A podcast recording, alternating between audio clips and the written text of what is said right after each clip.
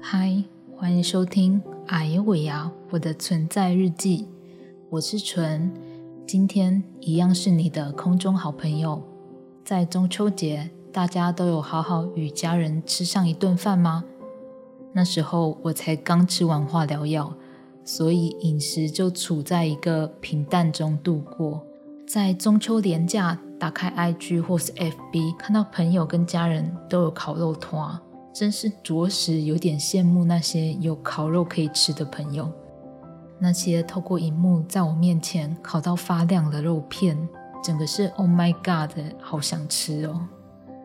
但因为我爸妈都是走养生路线，在厨房出产的东西通常会是一个极为天然、少油、少盐、少调味的饮食。因为饮食很单纯，加上我每个月都需要化疗。胃的容量也因为治疗的关系比以前小很多，所以对我而言，在家要变胖，其实也是一件有点困难的事情。这好像蛮多人会羡慕的吼，但可能我还年轻，总是会有一些口腹之欲，特别在化疗结束饿很多天的情况下，我就会特别想用饮食去犒赏自己，能撑过这一段不容易的时光，所以。在我有食欲的时候，就买了那些好吃但是万恶的麦当劳。我还点了那种经典的组合：汉堡、可乐、薯条，通通来。但当我吃完，过了一个下午，我就完全的后悔了，因为我的身体其实不太适合吃太油的食物。我分解油脂的能力比一般人还要差，只要吃太油的东西。啊，我身上的粉瘤就会复发，所以除了经历过开脑手术以外，在之前我也从粉瘤手术中得到了不少的经验。不过这可能就要再花另一个篇幅去娓娓道来了，因为这个故事会有点长。总之，我吃完麦当劳开始后悔，是因为我发现原来我的脖子上也有一颗隐藏的粉瘤。因为油脂的刺激，它就肿起来了。站在镜子前，我看着自己，就像长喉结的女人一样，整个很不知所措。大概维持了三分钟左右，我就愣在原地看自己的脖子，沉浸在傻眼当中。但还是感谢身体有发出这个警讯。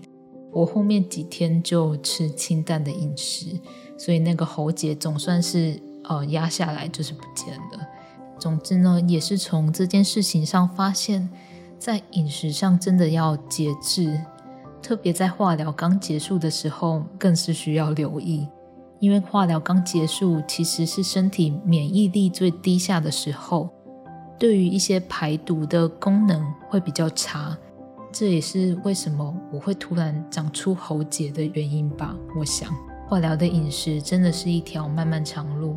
我也还在学习去聆听、感受身体的细微的声音，不以我自己的渴望去做，而是以身体真正的需要去调整。这实在是不容易，有点像是在跟欲望拔河。就是假设我很喜欢吃麦当劳，然后可是我知道麦当劳很油，对我身体不好。可是当我又很想吃的时候，就是你知道在里面就会有那种到到到底要不要吃它啊？不行，对身体不好。可是，可是又好想吃啊，吃一口好了。然后，当我开始吃下去的时候，就就是嗯，一口应该还好，那再一口好了。然后就不小心把它都吃掉了。对，就会是这样的概念。那当我把那个东西吃掉之后，就会发生像是刚刚说的长喉结的那种奇怪的状况。所以，虽然说是很不容易的一件事，但我同时也真的是有点厌倦了。反复在身上发生的那些发炎的状况，那为此也总是要有一些改变，不是吗？所以我就决定说我要来戒炸物了，希望是能够成功。再看看说成功戒炸物之后身体的一切的状况，也许之后就可以再来分享说戒炸物的呃一切的感觉是什么。那。我觉得这件事情反观到信仰上面，好，我现在要开始传福音喽。不想听见福音的人，你嗯，你你知道的。那反观到信仰上面，圣经上说，我们的身体就是圣灵的殿。当每个基督徒接受耶稣成为生命的救主后，在受洗的那一刻，圣灵就内住在我们的里面。虽然这么想有点猎奇，不过如果平常没有好好对待自己的身体，那我们就有点像是那个二房东，把一个脏乱又充满嘎抓的房间给圣灵住。那如果神是一个圣洁的存在，真不知道他会作何感想。而当我们口中只喊着“愿神来拯救我的生命，医治我的病”，自己却还是用旧有的方式过活，不去调整，不去改变。只把焦点放在神有没有成就我想要的，若没有成就，就对神感到失望，决定用其他的方式去看哪一位神能完成我的愿望，那我就信谁。这是一件有一点吊诡的事情。如果我们相信有神，而神是创造世界的主宰，相对来说，我们就会像是蚂蚁一样渺小。我们却要去命令那位神说：“你来医治好我的病吧。”那为什么神要听人的命令呢？